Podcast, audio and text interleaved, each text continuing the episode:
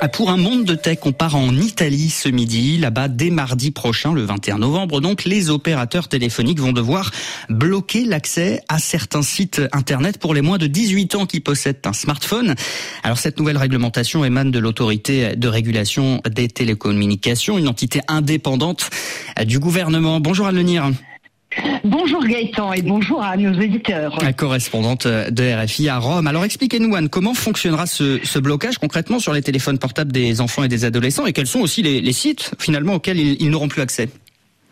Eh bien, les cartes SIM enregistrées au nom d'un mineur disposeront d'un système automatique et gratuit dit de contrôle parental par défaut. En clair, tous les opérateurs téléphoniques vont bloquer l'accès au site web suivant, ce qui incite à la haine, à la discrimination, au racisme et à la violence, y compris auto-infligée.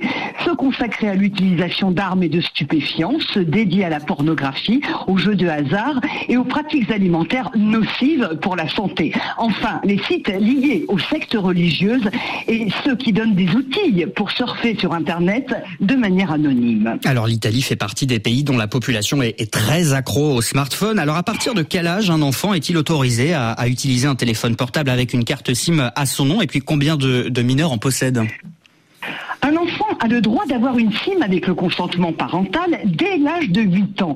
Quant aux adolescents, ils ont pratiquement tous un smartphone. Un rapport de l'université Bicocca de Milan indique que 26% des parents permettent à leurs petits de moins de 2 ans d'utiliser de manière autonome un smartphone.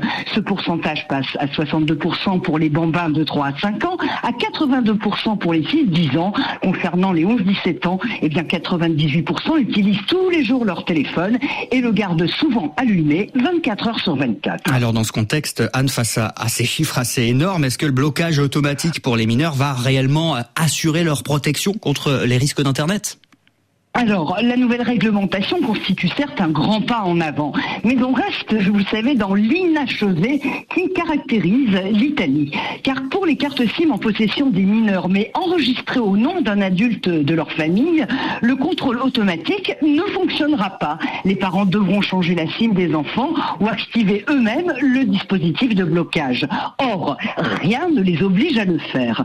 Qui plus est, il manque une véritable prise de conscience collective pour pour mieux protéger les jeunes, en particulier contre le cyberharcèlement.